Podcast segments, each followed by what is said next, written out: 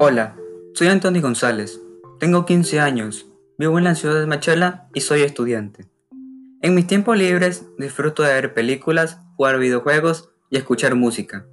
Me identifico más con el género del rap, ya que mediante él puedo expresar pensamientos, actitudes y emociones a través de la rima, lo que me hizo un gran fanático de varias competencias y músicas del mismo género.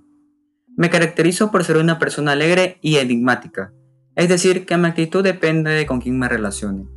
Sueño con lograr ser una persona profesional, a pesar de que mi carrera a seguir aún no esté totalmente definida, pero anhelo poder llegar a ser alguien en la vida, para así devolver todo el amor y esfuerzo que mis padres han hecho por mí.